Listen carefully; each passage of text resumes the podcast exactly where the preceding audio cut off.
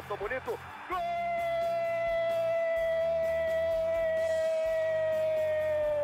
Uma grande jogada de Renato pela direita. Partiu Luan, dominou o lance, é bom, o lance é bom, o lance é bom, o lance é bom. Olha o gol, olha o gol, olha o gol. Golaço do Grêmio. Para Everton, chegou, fez a finta, outra boa jogada, cruzamento. Olha a chance, olha o gol, olha o gol, olha o gol, olha o gol, olha o gol. Gol do Grêmio! Torcedor tricolor, iniciando mais um podcast aqui em Gé. Globo, episódio 211. O Grêmio superou o ABC por 2 a 0 em Natal e saiu na frente no confronto da terceira fase da Copa do Brasil. O time de Renato Portaluppi no domingo pega o Santos no Alfredo Jaconi pela primeira rodada do Campeonato Brasileiro. Vamos discutir a vitória tricolor sem Luiz Soares e com Bruno Vini no lugar do centroavante. É o Renato mostrando a sua faceta de camaleão tático e vamos projetar a estreia gremista no certame nacional de pontos corridos. Estou nesta gravação ao lado de Kathleen Rodrigues, a nossa Keck, e também João Vitor Teixeira, repórter de GE. Globo. Eu começo contigo hoje, João. Grande abraço. Um abraço, Bruno. Um abraço para Keck. É, vamos lá repercutir essa vitória na Copa do Brasil que teve o dedo do Renato, né? Acho que é, boa parte dessa vitória tem que ser depositada aí na conta dele. Kathleen Rodrigues, do projeto A Voz da Torcida, ela esteve em Natal, ela é pé quente, manda o papo, que é aqui. Fala Bruno, João, torcedor gremista, o pé continua fervendo, viu?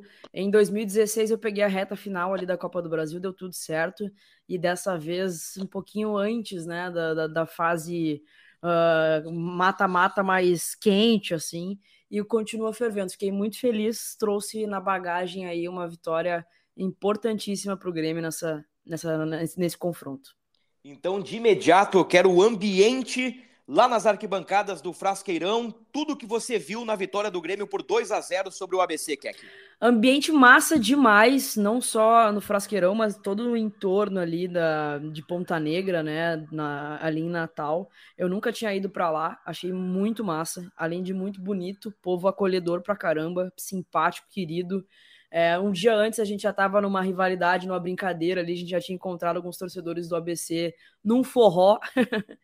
E, e a, todo mundo já falando, a gente não perde aqui há tanto tempo e tal, não sei o que, a gente já começa a provocação. Então, vamos, agora vai ser a, a, derrota, então, porque o Grêmio vem com, a, vem, vem, com esse objetivo de buscar a vitória aqui. E durante o, o pré-jogo ali, as torcidas juntas, inclusive, nem sabia se tinha alguma, algum tipo de, de, de amizade e tudo mais, mas estava todo mundo junto, confraternizando, tomando uma coisinha. Lá é permitido, né, tomar é, bebida alcoólica no, no estádio, então um clima bem, bem de, de festa, assim, mesmo de um, de um grande evento. O estádio lotou. A torcida do ABC fez uma festa muito bonita, inclusive. Não sei se deu para notar assim, mas lá, lá em loco assim foi realmente bem bacana a festa deles. E o nosso lado lotou, né? Todos os ingressos já tinham sido vendidos. A torcida do Grêmio ocupou todo o seu espaço ali no Frasqueirão e gente de tudo quanto é lado do Nordeste, né? Veio gente de João Pessoa, veio gente de Salvador, conversei com muitos gremistas da região ali uh, que tem alguma oportunidade, uma vez na vida, outra na morte, de, de conseguir ver o Grêmio. E estavam é, todos lá, assim. Então, um ambiente muito massa. Um primeiro tempo bem ruinzinho, né? Uh, acho que a gente vai falar agora sobre o jogo, mas uhum.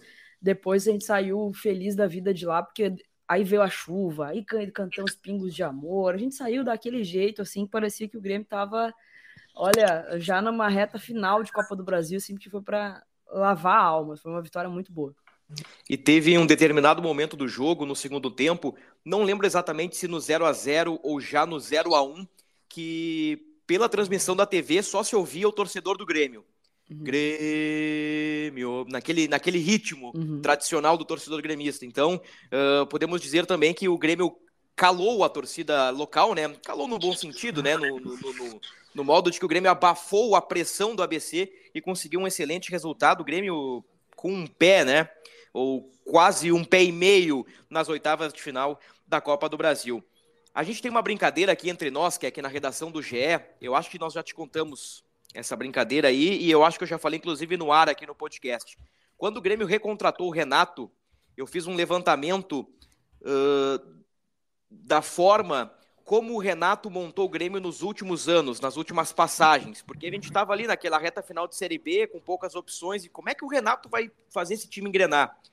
Aí eu, eu brinquei com o pessoal, olha, o Renato é um camaleão tático, porque em 2010 era losango, em 2013 era três zagueiros, ora três atacantes, e em 2016 ele consolidou o 4-2-3-1. E, e não é, João, que num jogo de Copa do Brasil, com calor, gramado ruim, o ABC invicto há sei lá quanto tempo no Frasqueirão. O Renato coloca Bruno Vini no lugar de Luizito Soares e ganha o jogo, João?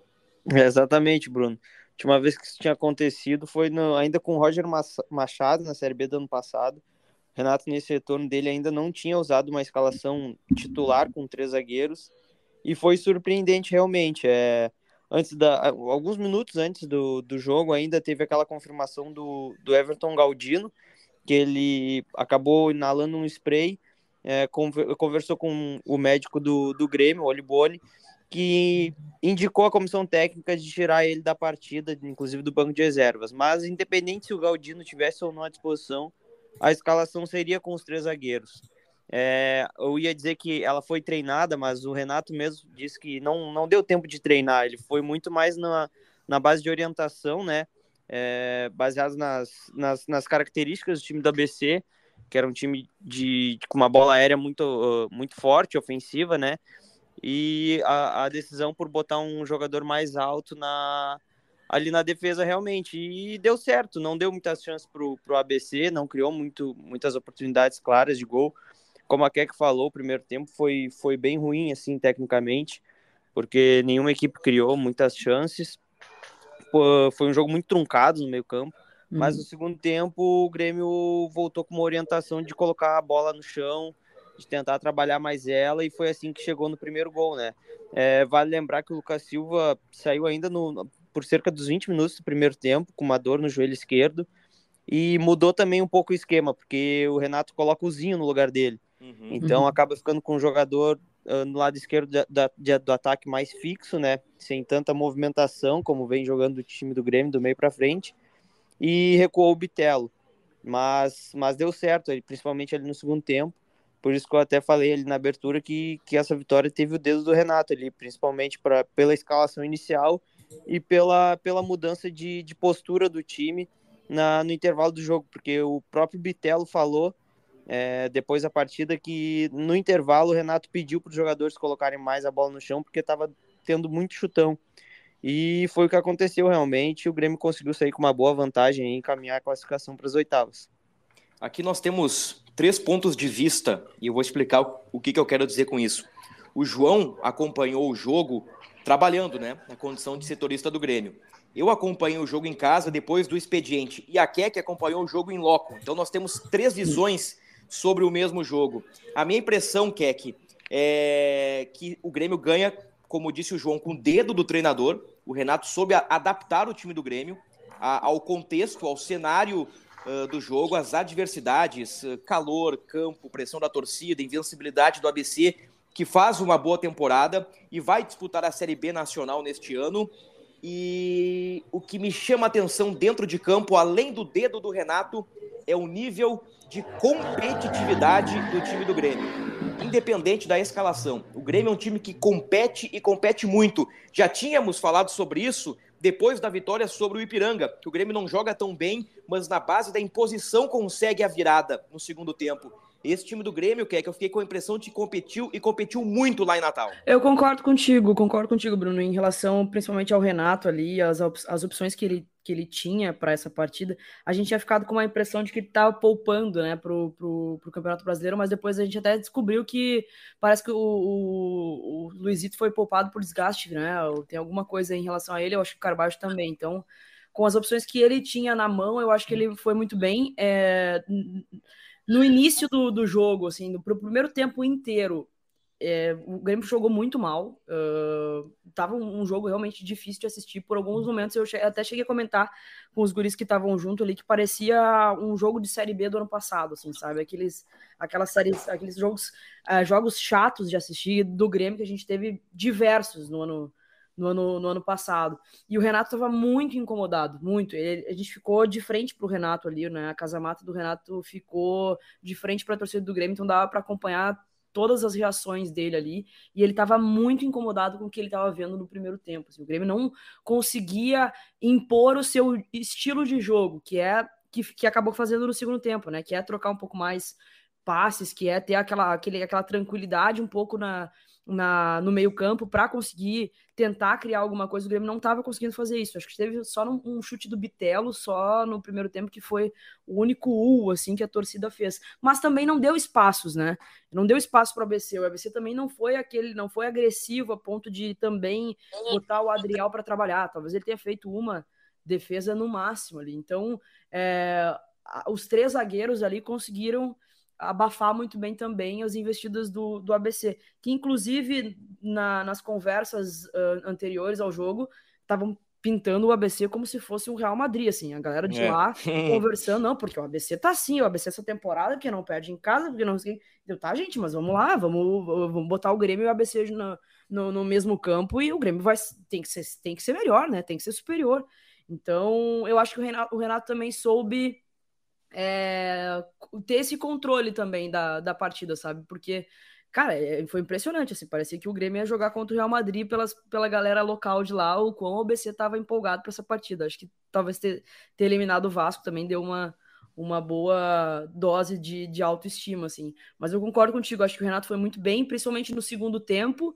né? Quando a, a mudança de postura a, acontece, assim, parece que vai para o vestiário e volta com um, um outro olhar sobre a partida e aí sim começa, consegue ter o controle da bola, consegue achar espaços para criar alguma coisa e fazer o gol. Já a jogada do, do gol do Vidiaçante mostra muito isso, assim, que o Grêmio conseguiu pelo menos né, uh, impor ali. E concordo também em relação à, à competitividade do Grêmio. A mudança de postura do ano passado, dos dois últimos anos, para esse ano, assim, é de, de orgulhar o torcedor. O resultado ontem muito melhor que a atuação, mas Com não, certeza. Não, não deixa de deixar, não deixa de deixar, não deixa de fazer com que o torcedor é, fique orgulhoso da forma que o Grêmio encarou a partida. É, o Grêmio competiu muito no primeiro tempo e, e, o ABC colocou muita intensidade no jogo, né? Então o Grêmio suportou bem, uh, não deu muitas chances. Teve o lance do pênalti do Kahneman que o VAR não, não chamou, né? Então o Klaus não deu o que para mim foi pênalti, eu acho que para a maioria também foi. Sim. E tem uma bola aérea ali que o cara toca de cabeça ela, e ela vai caindo e bate no travessão, né? Foram as únicas chances do ABC. E quando o ABC perde intensidade no segundo tempo, aí que o Grêmio consegue aí aos 30 do segundo tempo, consegue soltar. O Grêmio já estava um pouquinho mais solto antes, né? E, e, consegue chegar ao primeiro e depois faz o segundo gol e constrói uma boa vitória. Ô, João, o Renato explicou o motivo da ausência do Soares, né? Isso, Bruno. É, ele falou que depois da, da final ali do, do Gauchão, ele se queixou de dores no joelho, é, acabou sendo preservado nos treinos e por precaução mesmo, para não agravar isso, não se tornar uma lesão, uh, o Soares acabou poupado da viagem. Essa foi a, a explicação do Renato, pra, porque, bom, é o único centroavante, assim, é, com características do Soares que o, que o Grêmio tem no elenco, né? O Diego Souza tá machucado e ó, recentemente contratou o André Henrique, que é uma aposta de 21 anos, até estreou contra o ABC, entrou já na reta final da partida, não acabou não, não participando muito dos lances do Grêmio, é, até porque o jogo já estava praticamente definido. Mas, mas é isso, assim, a tendência é que o Soares possa ficar à disposição uh, para o jogo contra o Santos, porém tem essa ressalva, né? Se ele se mantiver com, com essas dores, pode de repente também ser poupado, mas a tendência é que, é que vá para Caxias do Sul com, com a delegação do Grêmio no sábado. Boa, João. E, e, o Carbajo naturalmente volta, né? O Carbajo foi isso, poupado isso. por desgaste, né? Isso, desgaste físico. É, não, não, não, não foi uma dor no joelho como, como a do Soares. Foi mais um desgaste e aí é, é questão de preservação mesmo. O Soares é o artilheiro do Grêmio na temporada com 11 gols. O Bitelo, com gol marcado contra o ABC, foi a 5 e desempatou com o Bruno Alves. Então é Soares 11 gols, Bitelo 5, Bruno Alves 4 os artilheiros do Grêmio. O gol do Bitelo com assistência de Cristaldo, a sétima do argentino com a camisa do Grêmio em 2023. Para a gente fechar o capítulo do jogo, e, fiquem à vontade para puxar outros tópicos, mas acho que a gente já resumiu bem o que foi o 2 a 0 sobre o ABC. Mas eu quero te, eh, eu quero te perguntar, Keck, se tu estás preocupada com o desempenho do Kahneman nos últimos jogos. Eu tenho lido nas redes sociais de gremistas, isso a crítica uhum. vem da, da, da, parcela azul, vem de gremistas, de que o Kahneman não está jogando bem. Concorda? Ah, eu acho que eu não concordo, não, Bruno. Eu acho que tem uma, uma, um fator muito uh, significativo para mim, pelo menos, assistindo aos jogos, que é impressionante que quando ele tem a companhia do Diogo Barbosa, o Kahneman não é o mesmo nas partidas. Né? E ontem ele tinha um, um parceiro a mais ali, né, para para dividir função, mas, cara, eu, eu tenho a impressão que o, que o Kahneman se torna mais afobado na, na companhia do Diogo Barbosa. Então, Pode ser que eu esteja sendo um pouco tendenciosa, porque o Kahneman é ídolo para mim e o, o Diogo Barbosa tem suas. Eu tenho minhas ressalvas e minhas críticas com ele. Pode ser, mas eu, eu, né, eu tenho esse, esse olhar, assim, eu tenho essa percepção. Se a gente for pegar os jogos contra o Ipiranga, o jogo contra o Ipiranga que o Kahneman fez o que fez, né? Tudo foi expulso, teve pênalti, é, ele estava na companhia do Diogo Barbosa também, né? E ontem eu também eu fiquei com essa impressão de novo, assim, porque para mim o Kahneman é, é, não vou te dizer incontestável, tá? Todo mundo é, é pode ser contestado, mas eu tenho essa percepção. Não sei se vocês concordam comigo. Eu, eu acho que o Kahneman tá abaixo do que já foi. Uh, está longe do Kahneman de 2017. Se o juiz dá o pênalti ali, é, seria mais uma do Kahneman na temporada, né? Uhum. Uh, eu, assim, não diria que o Kahneman está com a posição em risco, a titularidade em risco, mas penso que ele tem que dar uma melhoradinha. Não, não acho que há motivos para uh, preocupação e crise em relação a Kahneman, mas é o Renato tem que dar uma chegadinha ali, talvez passe pelo Diogo Barbosa, né? Talvez passe por uma questão tática, uma questão de adaptação, mas eu acho que o Kahneman tem que melhorar um pouquinho. O que, que tu acha, João?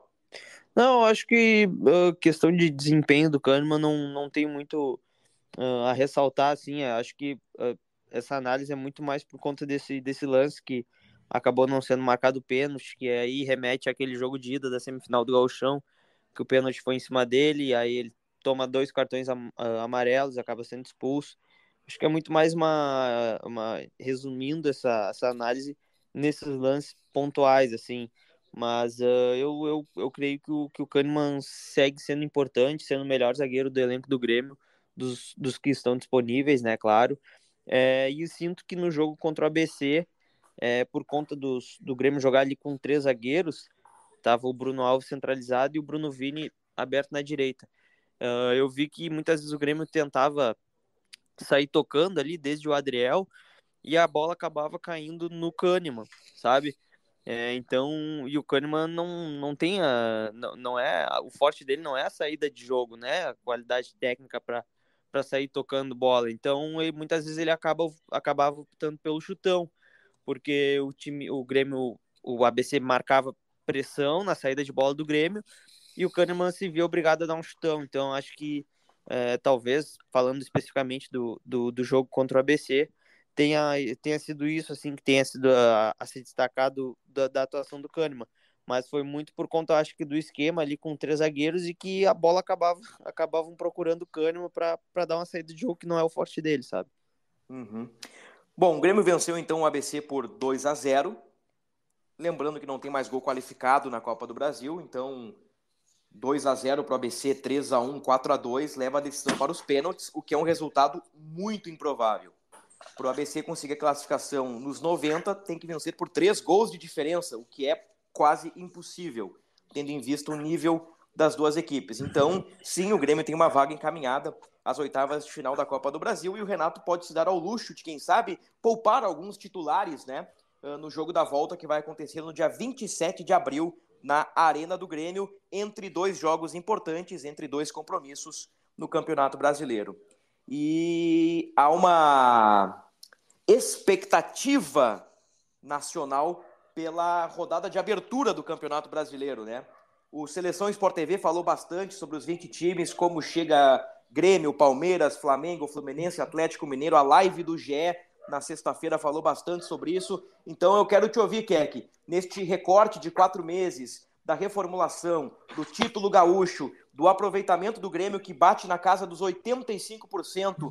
Como você vê o Grêmio para o início desta competição e o Grêmio vai brigar pelo quê? Por título G4, G6, G8 ou do meio da tabela para baixo? Ah, eu vou te falar que a minha percepção do início do ano para agora mudou bastante, porque eu acho que o Grêmio foi muito além da minha expectativa nesses primeiros meses de 2023, né? Eu lá em 2000, finalzinho de 2022, quando a gente subiu, eu imaginava, o ano que vem é 45 pontos ali, é ano de reconstrução e vamos se contentar com isso. Hoje eu já acho que a gente pode ir mais além, né? Eu vi que o pessoal do, do Sport TV colocou o Grêmio para disputar G4, né? Isso. Eu, e inclusive à frente do Inter, né? Quem imaginaria que eu, num ano de reconstrução do Grêmio, a gente colocaria o Grêmio à frente do, do rival, né? Pelo que o rival produziu o ano passado. Né, ter sido vice-campeão e tudo mais, ter, né? Uh, aquela tese do time pronto do Inter e tudo mais.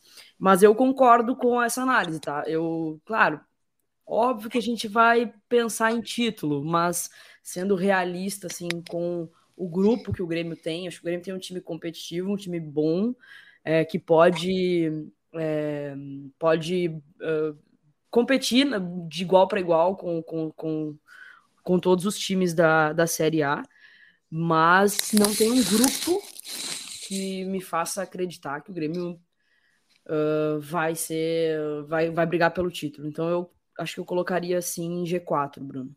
Uhum. Ô, João, pelo que tu tem acompanhado aí dentro de campo, fora de campo, nos bastidores, tuas informações, transforma tudo isso numa tese e tu colocas o Grêmio em que cenário dentro do Campeonato Brasileiro? Em que contexto? Não, mas você sabe que a minha análise é parecida com, com a da Keck, assim, é, o Grêmio me surpreendeu positivamente, assim, nesse, nesses primeiros quatro meses, é, foi uma evolução gigantesca, assim, e, bom, a gente tem que ser considerado, tem que levar em consideração um momento, né, e, na minha opinião, o Grêmio entra para brigar por vaga no G4, uma vaga ali de, direto, pra, uma vaga direta na Libertadores, é, acho que acho que pode brigar por isso, não vejo com um grupo para brigar por título. E aí é, a gente coloca né, na, na, nessa disputa ali, principalmente o Palmeiras. O Flamengo não, não tá em um bom momento, mas uh, a qualidade do grupo acaba colocando ele na briga pelo título. Então, eu acho que pelo grupo do Grêmio, eu não, não vejo ele brigando por título, mas sim é, com grande chance de brigar por uma vaga direta na Libertadores, tendo em vista ali esse time titular é, o, que, o que acaba, talvez, é, puxando para baixo um pouco para o lado do Grêmio é o fato de não ter é, um elenco tão qualificado ou à altura do, do, do, titular ali, do principal, porque quando precisa assim de, de substituir volantes, substituir atacantes, a qualidade acaba caindo muito, assim, sabe?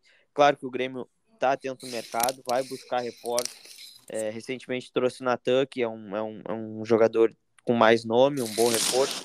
Teve o André Henrique, que é um, já mais uma aposta, mas no meio do ano pode, de repente, trazer um, um, um atacante de lado. Claro que tem, tem jogadores do elenco também que estão na mira de outros clubes, né? E aí acho que o principal deles e o que tem mais chance de sair no meio do ano é o Bitelo, que é foi considerado o craque do Gauchão pelo segundo ano consecutivo. Segundo ano dele no principal, já foi segunda vez o, o, o craque do Galchão.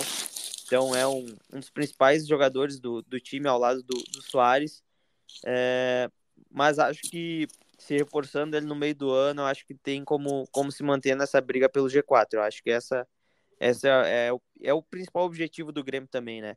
É, já é dito, já foi dito assim por, por alguns dirigentes que o grande objetivo do ano é conseguir, é conseguir a vaga para Libertadores. E para o Renato, é conquistar o título inédito como treinador do Brasileirão, né? Concordo com vocês, é exatamente isso. Eu penso que o Grêmio tem um time assim completinho, tá? Grêmio completinho. Aí o completinho eu, eu não coloco o Jeromel, porque o Jeromel nem jogou na temporada, né? E também o Ferreira já tá um tempinho afastado.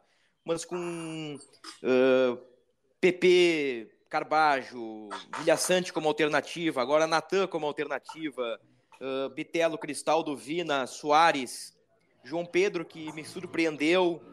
Acho que o Diogo Barbosa, o Grêmio perde um pouquinho sem o Reinaldo, mas o Grêmio tem um time para jogar de igual para igual e, e, e disputar em, em, situações idênticas com Flamengo, Palmeiras, Atlético Mineiro, Inter, Fluminense e outros. Agora, como é uma competição de tiro longo, aí entra o que vocês falaram com, com muita competência. O, o, o, Grêmio não tem o elenco necessário para suportar uh, uma competição tão longa e tão extensa.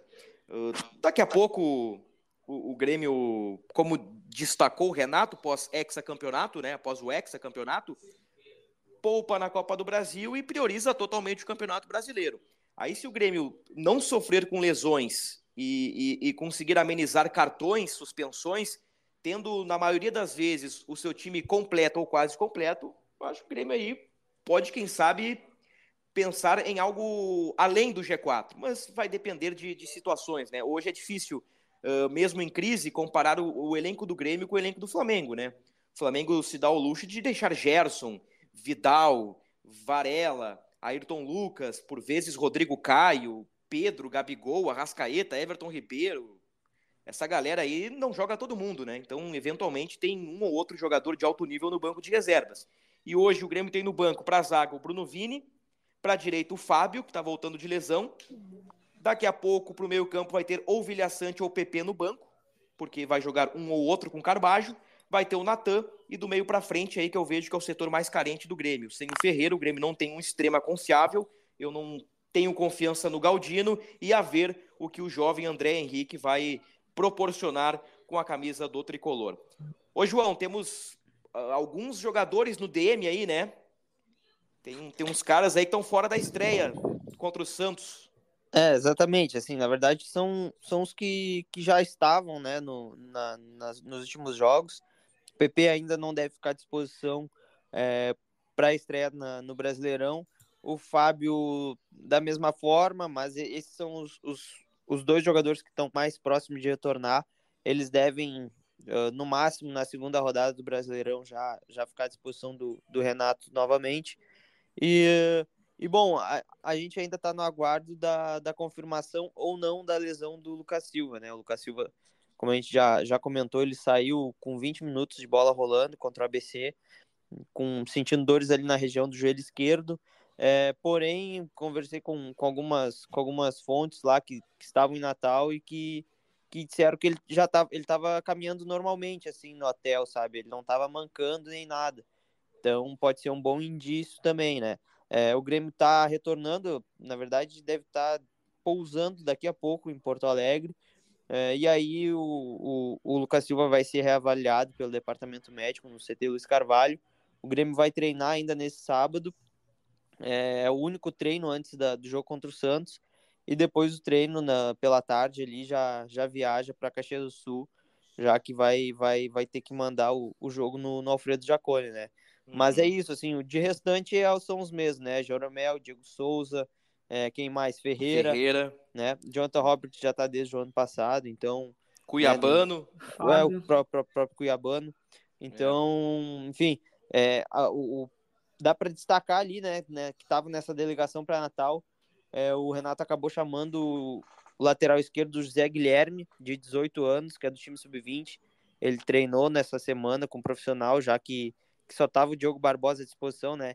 Então é um jogador aí que, que deve seguir, já que o Cuiabano também tá, tá lesionado. É um jogador que deve seguir aí com a equipe principal. É, tem o, o Reinaldo também, né? Então uma lista extensa de ah, desfalques. Ah, desculpa, não citei o Reinaldo. Tem é. Não, mas é isso, é Reinaldo Ferreira, Lucas Silva, PP, Fábio Jeromel, Diego Souza e podemos colocar aí o Cuiabano e o Jonathan Robert também.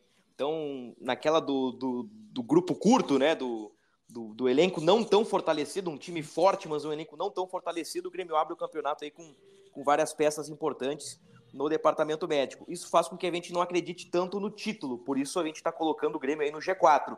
Mas previsões são assim. Daqui a pouco o Grêmio entra e arrebenta e, e briga lá na cabeça, lá nas cabeças. Daqui a pouco o Grêmio entra não tão bem já briga ali no meio da tabela. O Campeonato Brasileiro, ele, ele é muito longo, ele é traiçoeiro, ele tem janela de transferências no meio do caminho que pode mudar uh, um elenco para melhor ou para pior. O VAR é sempre um, uma confusão. Volta e meia vai ter discussão em relação à arbitragem. Tem local onde é muito difícil jogar. O Grêmio vai encontrar bons e, e, bons gramados, outros não tão bons assim. Então, o nosso campeonato brasileiro ele é imprevisível, né? Por mais que tenhamos aí Galo, Flamengo e Palmeiras num, num, num predomínio aí, né? Eles que são os, os, milionários da vez, mas é um campeonato imprevisível e, e sempre muito gostoso de se acompanhar ao longo das 38 rodadas. Ô Bruno, ainda dentro dessa, de, brincando aí nessas projeções, como tu falou, o Campeonato Brasileiro totalmente imprevisível. É, tu ainda não estava no, no, no GE, então não sei se tu lembra ou se tu sabe da história do, da arrancada do Grêmio. Meu Deus. No Brasileirão de 2021, antes de começar aquele Campeonato Brasileiro, podcast pré, pré, pré estreia do Grêmio na, no Brasileirão. Eu não estava no podcast falando, mas eu editava o podcast já. E a, a gente projetou as primeiras 10 rodadas do Grêmio. E foi assim, o Grêmio ganhava de das 10 ganhava 8, assim, sabe? Era uma arrancada fenomenal para brigar pelo título. Nunca mais faremos isso, entendeu? A realidade foi que o Grêmio conseguiu dois pontos em, sei lá, 20 e poucos disputados, né? É, foi uh, dois em oito jogos, dois em 24. Exatamente. Dois em 24. Mas neste mesmo campeonato de 2021, olha só como as coisas são curiosas, né? Eu trabalhava em outra emissora e num debate nós Uh, fizemos ali um especial brasileirão, tipo um guia do brasileirão, trabalhava numa rádio aqui da capital, e no fim, todo mundo ali dava o pitaco. E aquele Grêmio de 2021 do Thiago Nunes, campeão gaúcho, patrolando todo mundo na Sul-Americana, com uma expectativa boa, eu falei o seguinte: o Grêmio de Thiago Nunes vai revolucionar e será campeão brasileiro. Eu meti essa gafe, que é que Oito jogos depois, ninguém queria ver o Thiago Nunes. O Grêmio tinha dois pontos, veio o Filipão e aí veio um caos. E todo mundo já sabe como termina a história. Então, é, essas de projeções aí também, né? É. Ano passado, por exemplo, pegando o exemplo do Inter, com o Cacique Medina, nós estávamos aqui, olha, o Inter vai brigar para não ser rebaixado. Aí hum. o Inter foi vice-campeão brasileiro. Então, é, é realmente Uh, muito louco. O, vamos mudar a nossa projeção, então. Vamos fazer que o Grêmio vai, no máximo, fazer 45 pontos. É, daqui a pouco o Grêmio faz 80, né? Aqui, então, vamos nessa brincadeira aí, mas três jogos apenas. Grêmio Santos, Cruzeiro e Grêmio, Cuiabá e Grêmio. Dá para beliscar quantos pontos aqui? De 5 a 9? É isso? Ah, eu acredito que sim. É, eu fico com. É, eu acho que sim, é, seis pontos ali. Pô, duas vitórias tá Ótimo. Tá, tá, tá, lindo, tá lindo. Grêmio Santos pode ganhar, né? O Santos é. nem classificou no Paulistão, chegou a brigar para não cair, mas vem de duas vitórias consecutivas, né? Na Sul-Americana e na Copa do Brasil. O, o, o Papito, o Odair Helman, tá tentando corrigir o Santos. O Cruzeiro perdeu para o Náutico na terceira fase da Copa do Brasil por 1 a 0 E o Cuiabá é campeão estadual, mas o Cuiabá sempre é um candidato ao rebaixamento. Né? Cuiabá é aonde? Aqui? É, é lá. É lá? É lá. Isso. Então é Grêmio Santos, Cruzeiro e Grêmio, Cuiabá e Grêmio, Grêmio Bragantino, Palmeiras e Grêmio. É São seis, as cinco primeiras seis, rodadas. Seis pontos aí nessas três primeiras, tá, tá de bom tamanho. É, tá. Até cinco pontos, vou te dizer assim, numa projeção não tão otimista e não tão pessimista. Ganha em casa, empata duas fora e depois vem para pegar o Bragantino na arena para ganhar, né? Em casa, pra... entre aspas, né, Bruno? É, em casa, entre aspas, né? Em casa, entre aspas. O jogo do Santos vai ser no Alfredo Jacone. O jogo é no Jacone. Grêmio que tem 15 vitórias em 19 jogos, hein? Que coisa extraordinária. Aproveitamento quase de 85%. Quem diria, hein? Quem, Quem diria? diria, Quem que, diria? O, que o Grêmio do ano passado, que, olha, um dos piores times do Grêmio, ou talvez o pior time do Grêmio, e, e teve um episódio que foi destinado a este assunto, né? O pior time do Grêmio do século XXI se transformou num time altamente competitivo e, e, de qualidade técnica, né? O bom trabalho da gestão Alberto Guerra, né? No que diz respeito a contratações dentro de campo e o bom trabalho também do técnico Renato Portaluppi. Quer que manda pro ar o teu palpite? Grêmio de Renato Portaluppi versus Santos de Odair Helman. Eu vou no mesmo resultado contra o ABC, 2 a 0 Grêmio. 2 a 0 Imortal. JVT, conhecido por aí no, no, no, no, futebol da imprensa. Eu vou de 1 a 0 Grêmio. 1 a 0 Como eu sou o cara da virada, Grêmio ganha de virada 2 a 1 2 a 1 Santos começa melhor, faz 1 a 0 o Renato vai pro vestiário, organiza a casa, o Grêmio pressiona e vira 2 a 1 Dois gols de Luizito Soares, que eu não sei se eu vou colocar no Cartola. Porque o Luizito precisa Tá caro, de 13 pontos É para valorizar. caro. Ele, tem- ele É. custa 23 cartoletas, todo mundo parte de 100 cartoletas, né? E o Luizito, para valorizar, precisa de 13 pontos. Então, um gol vale 8.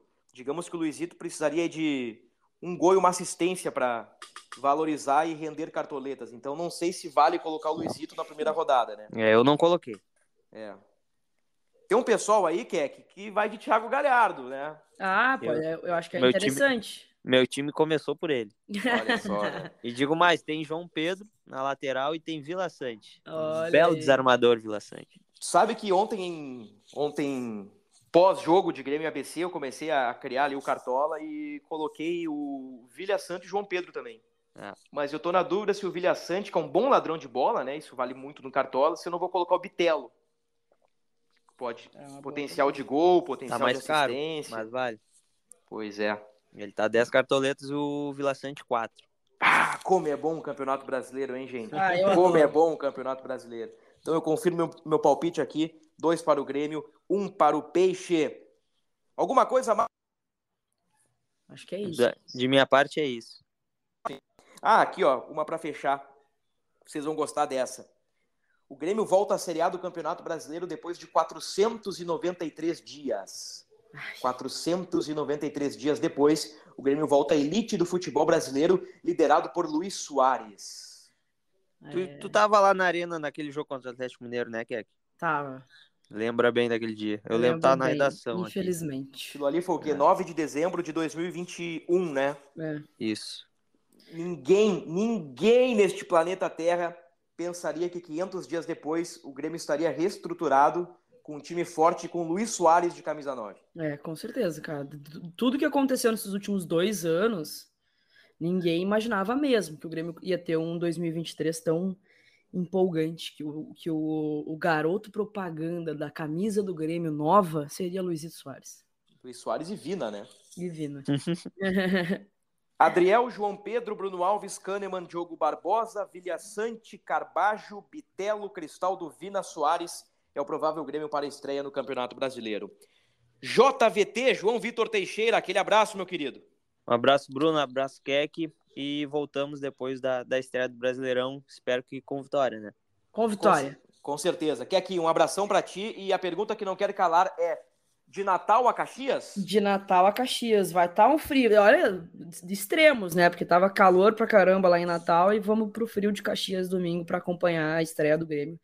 E espero que com vitória, porque aproveitar que o pé tá fervendo. Abraço para Dos todos. 35 graus para os 10 graus. É, acho que vai, ter, vai a 7, hein, pelo que eu tava vendo. Eita, uma diferença de quase 30 graus em uma questão de 48, 72 horas. Boa sorte para ti, que aqui. Valeu, tamo junto. Um abraço pra Grêmio Estado aí e bota o casaco, vai estar frio. Tamo junto, torcedor tricolor. Ponto final no episódio 211. Voltamos no início da próxima semana para falarmos de Grêmio e Santos pela primeira rodada do Brasileirão. Até lá!